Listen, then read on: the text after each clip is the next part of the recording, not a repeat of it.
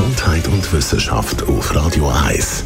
Unterstützt vom Kopfwehzentrum Irlande Zürich. www.kopfwww.ch Was bringen Schockbilder auf Süßigkeit? Das hat man in einer Studie angeschaut. Viel Zucker ist ja nicht gesund, das wissen wir alle. Diabetes, Bluthochdruck macht dick, macht Zähne kaputt und, und, und, und.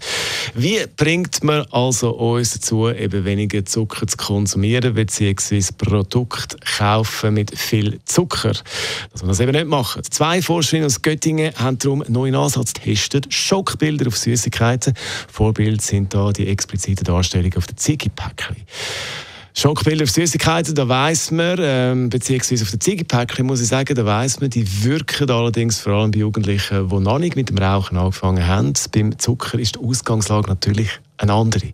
Die Lust auf Süßes ist angeboren. Alle haben in jungen Jahren bereits schon Süßes konsumiert.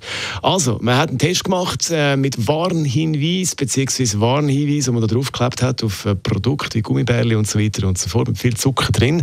Bilder oder Text oder beides zusammen. Entweder hat man gewarnt vor Karies, Diabetes oder Übergewicht.